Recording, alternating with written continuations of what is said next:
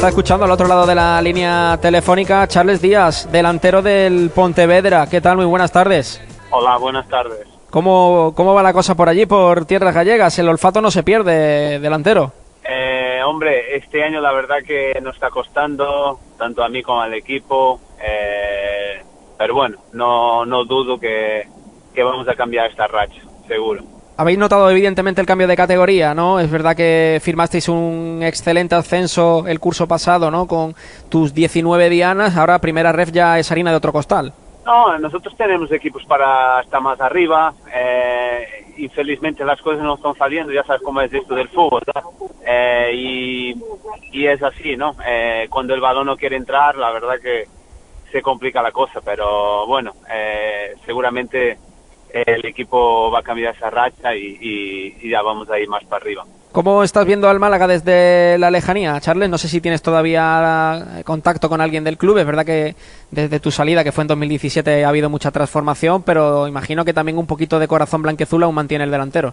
Sí, contacto tengo, ¿no? Eh, con, con Welly, con Duda, de vez en cuando hablamos. Eh, justo eh, este año he ido a ver un, un Málaga Andorra, eh, he estado por ahí, por la Rosaleda, con, porque hemos ido a jugar al sur y, nos quedamos haciendo noche, entonces hemos ido a ver el, partido y, y, bueno, el Málaga le está costando también, eh, pero bueno, es una, la segunda división es una liga muy complicada y el Málaga tiene equipo para, para estar lo más, lo más arriba, ¿no? Eh, infelizmente, como te dije antes, cuando el balón no quiere entrar es complicado. Pero bueno, también no tengo ninguna duda con la plantilla que tiene el Málaga que va a salir de ahí. Precisamente un delantero de la categoría de Charles que llegó a ser incluso Pichichi, ¿no? En la 2012-2013 con, con el Almería.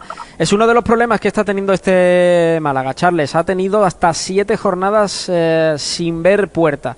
¿Cómo se puede arreglar esto en una categoría tan complicada como la segunda? Unión. Eh, creo que los jugadores tienen que que creer en el compañero que tiene al lado eh, y seguramente se sale así, ¿no? Eh, trabajando, eh, entrenando bien y seguramente así se sale, ¿no? Pero ya sabes cómo es el fútbol, ¿no? el fútbol es muy muy complicado y, y cuando el balón no quiere entrar es, es, es complicado. Yo quería preguntarte por tu salida, porque bueno, eh, tuviste buenos números en tu etapa en la Costa del Sol, sobre todo en la primera temporada. En la segunda sí que es verdad que no fueron las mismas cifras, pero la gente entendía que debía seguir y no fue así. ¿Cómo fue tu salida del Málaga? Hombre, eh, la verdad que eh, me ha dolido un poco cómo salí, ¿entiendes?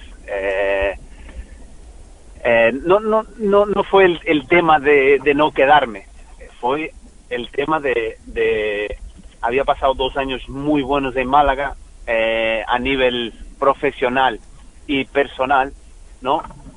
Y, era lo que hablaba con mi mujer cuando salí de allí, eh, que nadie me había llamado eh, para decir, mira, Charles, no vamos a contar contigo o, vas a seguir, ¿sabes? Que esto es fútbol, el fútbol se entiende, eh, unos, unos años siguen unos, otros otros, y, justo fue el, el primer equipo que, que, cuando salí, no, nadie me había dicho nada.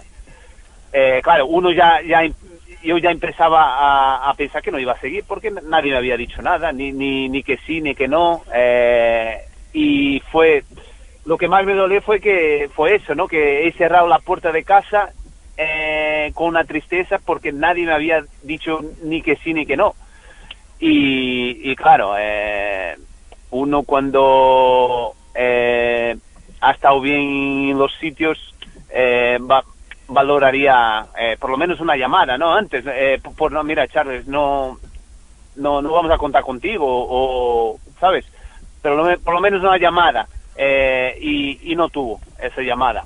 me llamaron dos semanas después de, de ya estar en mi casa y, y le, dije lo que pensaba, pero bueno, son cosas que pasaron. Eh, la verdad también que, gracias a Dios que me ha ido bastante bien eh, cuando me fui a Leibar. Eh, fueron tres años muy, muy buenos también en todo.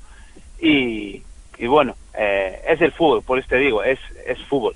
¿Hubo después alguna que otra opción, Charles? ¿Te, volvió a llamar en algún momento como para volver al Málaga Club de Fútbol o esa etapa que quedó cerrada de una manera que no fue la que te gustó se quedó para siempre? Eh, no, hubo, hubo, hubo contactos después para volver cuando, cuando sabía que no iba a volver a, a Leibar. Eh, me, me, escribió duda, ¿no? Eh, preguntando la, cuál era mi situación, pero yo ya había tomado mi decisión, quería volver al Pontevedra. Eh, y es, por, por, lo menos le agradezco, ¿no? A, a duda esa, e, ese mensaje eh, y preguntando por qué me iba a salir de primera y me iba a segunda vez, ¿no? Eh, yo le dije que quería volver a, a, casa porque vivo aquí cerca de, soy de, de, Oporto, ¿no? Vivo cerca de Oporto y quería estar más cerca de casa ya. Y, y eso, eh, le, le, agradezco también la, el mensaje que me mandó eh, preguntando mi, mi situación. No sé si tenés un poquito el corazón dividido con el partido de este domingo entre el Málaga y el Eibar. es que fueron dos equipos que me marcaron mucho, no tanto Málaga como Eibar.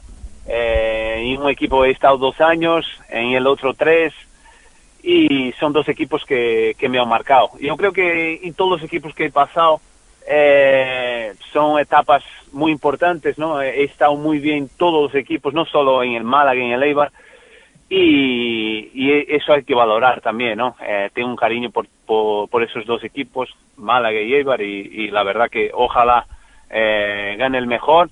Eh, ya sé que el Málaga está en una, una situación muy complicada eh, y, y, y, eso, que gane el mejor.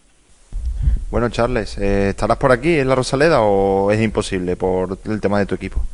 Eh, no, no, no, no, no voy a estar. He, como te dije antes, he estado, ¿no? Contra, contra el Andorra, he ido a ver el Málaga y la verdad que, que me, me, puse, me pusieron los pelos de punta porque eh, era, creo que el primer equipo que volvía eh, eh, a ver un partido, a ver el estadio después de haber jugado, ¿no? En los equipos.